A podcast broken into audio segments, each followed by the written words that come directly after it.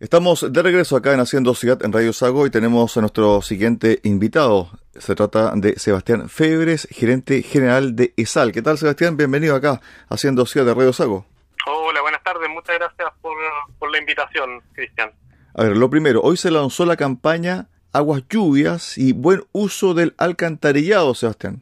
Así es, una jornada muy gratificante porque este es un tema, pensamos, muy importante tanto para, para la comunidad como para nuestra compañía, los vecinos. Estuvimos en, en un lanzamiento junto con, con el alcalde de Osorno, los vecinos y vecinas del, sector de Franque que sufre inundaciones.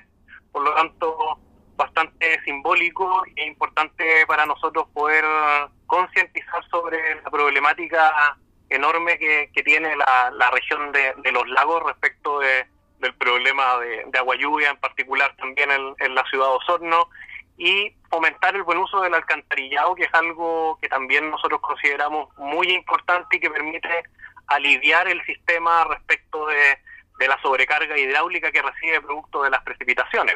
No nos olvidemos que el sistema de, alcantarillado no es un, basurero y nosotros habitualmente recibimos una cantidad importante de, de basura eh, comentábamos ahí con, los vecinos y vecinas que en la ciudad de Osorno, alrededor del año 2021, lo poníamos como ejemplo, sacamos el equivalente a un edificio de cinco pisos en basura desde nuestro sistema de alcantarillado, tema que se ha acentuado mucho más con, con las mascarillas, por el producto del COVID. Así que muy muy interesante jornada esta mañana. Y además también, Sebastián, el tema de las lluvias, y esto ha sido ya más repetitivo en los últimos años, la lluvia se concentra mucho en muy pocas horas, por lo tanto también si que no están limpios y libres estos ductos, también van a provocar algún tipo de anomalías. Efectivamente. El, el tema que, que nosotros también no, nos interesa reforzar es que normalmente se asocia eh, todo lo que tiene que ver con, con agua a la compañía sanitaria, en este caso en, en, Osorno, en la región de los lagos y los ríos, es tal. Pero las aguas lluvias no son de responsabilidad de la, de la compañía sanitaria. De hecho, nosotros no tenemos atribución ni siquiera para construir un colector de, de agua de agua lluvia. Esto se, se reguló el año 1997 con, con una ley que dejaba en manos del Ministerio de Obras Públicas las redes primarias, la construcción de los colectores, y en manos del Ministerio de Vivienda y Urbanismo las redes secundarias de recolección de, agua lluvia. Por lo tanto, lo que nosotros hacemos es una contribución, nosotros decimos, invisible al, al problema, porque al, al no existir infraestructura, lo que pasa es que el agua escurre, se incorpora indebidamente en nuestro sistema, y eso colapsa el sistema sanitario que está diseñado para transportar principalmente y solamente agua servida. Lo colapsa y a nosotros nos genera problemas de rebase en la vía pública o en los cauces superficiales. ¿Y por qué decimos una contribución invisible? Porque nosotros al año tratamos en nuestras plantas de tratamiento y en nuestro sistema de alcantarillado agua lluvia. Y esto es un, una normalidad en el sistema en Osorno, lo mostrábamos también hoy día en la mañana con, con los vecinos en, en, esta, en este lanzamiento, en Osorno nosotros tratamos 4 millones de metros cúbicos, que para hacerlo equivalente, poníamos el ejemplo de que esto equivale al consumo de agua potable en un año de 27 mil familias. ¿ya?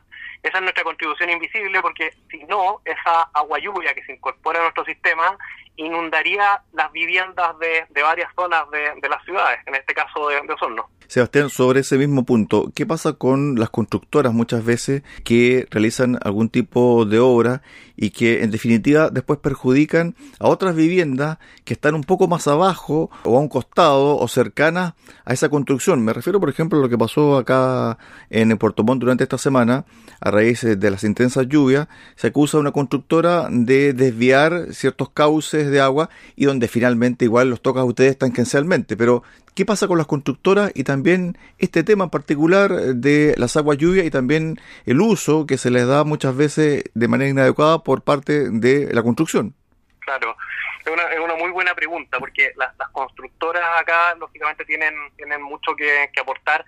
Eh, en este caso específico, desviaciones de cauces, etcétera, que, se hacen por, por obra eh, son, son parte de, la, de las cosas que, que pasan. Nosotros eh, hemos visto durante nuestros trabajos preventivos las campañas de humos que hacemos, conexiones irregulares, la apertura de etapas de, de alcantarillado, que son cosas que, que pasan porque en el fondo, al no existir infraestructura y al haber inundaciones, la gente hace lo que puede por aliviar el, sistema y lamentablemente se incorpora en el alcantarillado que no está diseñado para, para eso. Por el lado de, las constructoras, en, las nuevas urbanizaciones, nosotros estamos trabajando fuertemente con, junto al gobierno regional de los lagos, al Ceremi de Vivienda, al Ceremi de Obras Públicas, en que las nuevas viviendas que se incorporen dentro de, la zona de, concesión de, nuestra compañía, que vayan a solicitar factibilidad, que cumplan con algunos requisitos mínimos para evitar incorporación de agua lluvia, ya que esto es un problema. Nosotros nos cuesta entregar factibilidades para las urbanizaciones, producto de que una nueva urbanización significa más incorporación de agua lluvia en el, en el sistema. Por lo tanto, con el trabajo que estamos haciendo en conjunto con las autoridades, queremos conseguir que la incorporación de una nueva urbanización no signifique mayor incorporación de, agua lluvia en el sistema sanitario. También está el tema, Sebastián, de el tratamiento de aguas servidas. ¿Cómo ha operado la región? ¿Cuál es el balance que tú haces, especialmente en comunas grandes como Puerto Montt, Osorno y también lo que está ocurriendo en Puerto Vara, ciudad turística y que ha tenido problemas, ¿cierto?, de su tratamiento de aguas servidas. ¿Cómo tú has visto que ha avanzado la empresa en ese aspecto? Nosotros estamos avanzando a paso firme en, robustecer el, sistema de, tratamiento de agua servida. Eh, nosotros a final del, del año 2020 pasamos a ser parte de un grupo canadiense. La empresa cambia de, grupo controlador, somos parte de este grupo canadiense y estamos trabajando fuertemente en potenciar todo lo que tenga que ver con, con sostenibilidad. El sistema de tratamiento de agua servida es fundamental. Trabajamos en una zona donde hay eh, lugares, lagos, ríos, santuarios de la naturaleza que, tenemos que proteger y nosotros somos parte de eso. Nosotros somos una empresa que descontamina.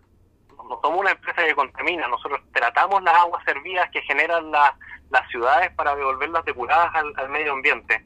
Y en ese sentido, estamos trabajando en ampliación de, plantas en Puerto Varas. En, el segundo semestre ya vamos a realizar la inauguración de obras importantes en, el sistema de, saneamiento que apunta justamente a, robustecer todo el, sistema de alcantarillado y, tratamiento. Lamentablemente, como, como te comentaba, Cristian, el, el problema principal que tenemos nosotros es que se nos incorpora una cantidad importantísima de agua lluvia, que el sistema no está diseñado para eso, y eso provoca que el sistema trabaje todo el, el año durante las precipitaciones en carga. ¿ya? Y eso es algo absolutamente normal anormal para un sistema de, alcantarillado y eso genera lógicamente que existan rebases en, la vía pública o en, los cuerpos superficiales eh, que es provocado por una anormalidad y por una falta de infraestructura que no nos corresponde a nosotros como, como compañía en la, en la región.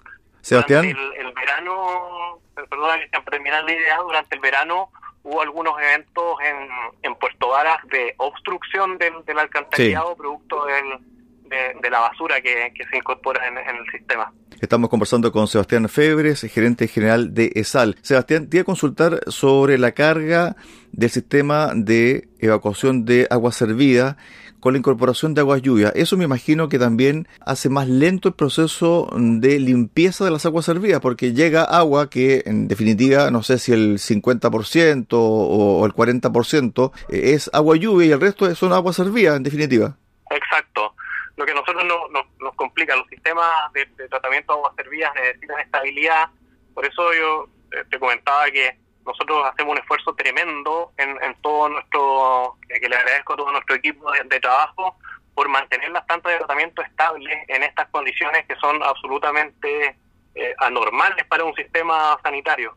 Efectivamente, lo que pasa es que al no existir infraestructura, esto se incorpora dentro del alcantarillado, se mezcla, es lo que nosotros llamamos aguas mixtas, aguas servidas con agua lluvia, y eso tiene una composición eh, diferente, ¿cierto? Se diluye el, agua servida y eso genera una serie de dificultades que nosotros con los años hemos aprendido a poder manejar dentro de nuestras instalaciones de, tratamiento.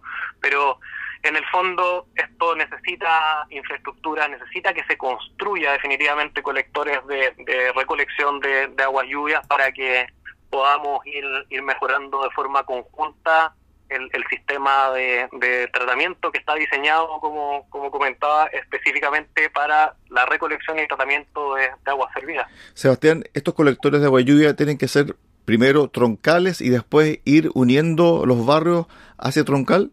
Así es, eso es lo que se llama colectores primarios, ¿ya? y los, digamos los, troncales y colectores secundarios se le llama a los, a los ramales. ¿ya? Eso es lo que comentaba, que uno está a cargo del Ministerio de Obras Públicas y lo otro a cargo del, Ministerio de Vivienda y Urbanismo. Esto es una ley que se promulgó en el año 97. Eh, se da un plazo de cinco años para, mm, para establecer los planes maestros, que seguro los pueden haber escuchado. El plan maestro es el plan donde se, se diseña la infraestructura que va a poder transportar las aguas lluvias y después viene la etapa de construcción.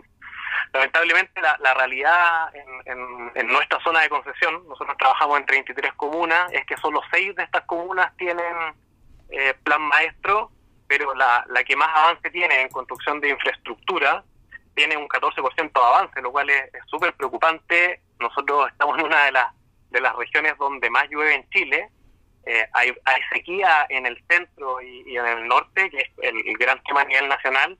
Acá, como lo comentaste tú, el cambio climático afecta en que efectivamente está lloviendo menos que años anteriores, pero llueve extremadamente concentrado, como pasó el, lunes pasado, y al no existir infraestructura, los sistemas eh, colapsan. Así que eh, esperemos que con, los trabajos que estamos realizando en conjunto con, las autoridades, yo pienso que hay un, buen trabajo en esto con, el gobernador regional, con los CEREMIs de, de obras públicas, vivienda y urbanismo, para que podamos ir avanzando en la materialización de, esta infraestructura que, yo pienso que es muy necesaria para, esta zona del país. Sebastián, ¿cómo ha sido la, relación con la comunidad luego del el suceso que ocurrió en Osorno y cómo ha ido cambiando la forma de hacer empresa de sal desde ese punto hasta el día de hoy?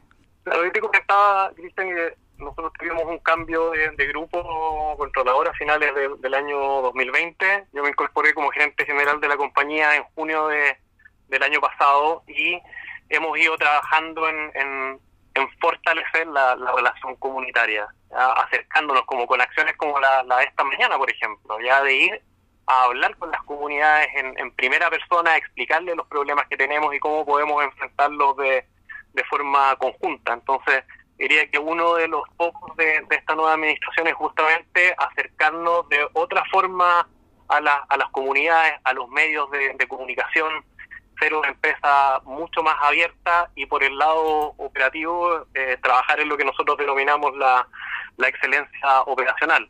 Eh, protocolos de, de actuación que nos ayuden a, reaccionar de forma eficiente y a evitar eventos que, puedan generar complicaciones en, las comunidades. Tenemos eh, este año el plan de inversiones más potente que, ha tenido en la historia la, compañía en un contexto extremadamente desafiante en cuanto a inversiones, con una inflación alta que eh, a muchas constructoras les está impidiendo terminar los proyectos. Nosotros tenemos una, una cantidad importante de, de obras que creemos en el fondo vayan mejorando la la calidad de, servicios. La última encuesta de satisfacción de, clientes al menos demuestra que vamos en la línea correcta. Eh, salimos dentro de las cinco mejores sanitarias evaluadas por los, clientes, así que pensamos que en el fondo los pasos que estamos dando van en la línea correcta. ¿Qué pasa en el día de hoy con las cuentas sin paga a raíz del tema de la pandemia? Eso se está regularizando, se está haciendo un plan, ¿cierto?, para que la gente pueda pagar mensualmente la deuda. ¿Cómo es esa situación, Sebastián? Esto es un tema muy relevante. Comentaba eh, justamente que estamos con uno de los planes de inversiones más potentes de la compañía en un contexto de inflación y si le sumamos a esto a que una cantidad importante de, gente dejó de pagar la cuenta durante la pandemia es, es, complejo. Y nosotros empatizamos con, con esa realidad que, que, existió. Hay una, una ley, nosotros hicimos bastante difusión de esto, una ley que, que promulgó el, el gobierno para la regularización de, esta deuda. ¿ya? Esto pasó, si mal no recuerdo, a, principios de, este año y lo que nosotros empezamos a generar son convenios de pago, los convenios de pago para las cuentas de, menos de 15 metros cúbicos, que es un, umbral que se estableció en, esta ley, y hay un convenio distinto para las cuentas que consumen más de 15 metros cúbicos. Lo importante en, las de menos de 15 metros cúbicos es que tanto el Estado como la empresa sanitaria, en este caso ESAL, eh, se repartía la carga de la deuda generada durante el periodo de, pandemia, es decir, la, deuda la pagaba el Estado y la empresa sanitaria. Y el, único requisito que se tenía que mantener para que esto se materializara es que el cliente comenzara a tener su cuenta al día, ya la cuenta, digamos, mensual que está recibiendo ahora. Entonces, en ese sentido, hemos ido avanzando en la generación de estos convenios, yo diría que de forma forma lenta, no, no, no se ha obtenido yo pienso el resultado que, se esperaría con, esto. seguimos teniendo una cantidad de, clientes que, que no han podido regularizar su cuenta, así que nuestro, nuestro llamado a toda la, la ciudadanía es a que nos puedan contactar a través de, nuestro contact center, a través de nuestros correos, a través de nuestras redes sociales para para consultar sobre su situación y, ver cómo la, pueden regularizar y nosotros estamos absolutamente abiertos a generar facilidades de pago. Dos cosas, Sebastián, sobre este punto. ¿Cuál es el porcentaje del total de los clientes en la región de los lagos que están en esta situación? Y lo otro, si es que el consumo subió durante la pandemia y a raíz también de que mucha gente, claro, como no tenía la obligación de pagar mes a mes, dijo, bueno, subamos un poquito también el consumo. ¿Cómo estuvo el consumo durante la pandemia, el periodo más, más difícil de la pandemia? Durante la pandemia pasaba algo bastante particular, que es que a nivel consolidado nosotros notamos una menor demanda, pero si esto uno lo, lo divide en residencial o industrial, hay efectos diferentes, ¿cierto? Porque eh, los restaurantes, toda la parte, digamos, social, se cierra. Entonces, al cerrarse eso, los consumos que tiene un restaurante, un hotel, una industria comienzan a disminuir.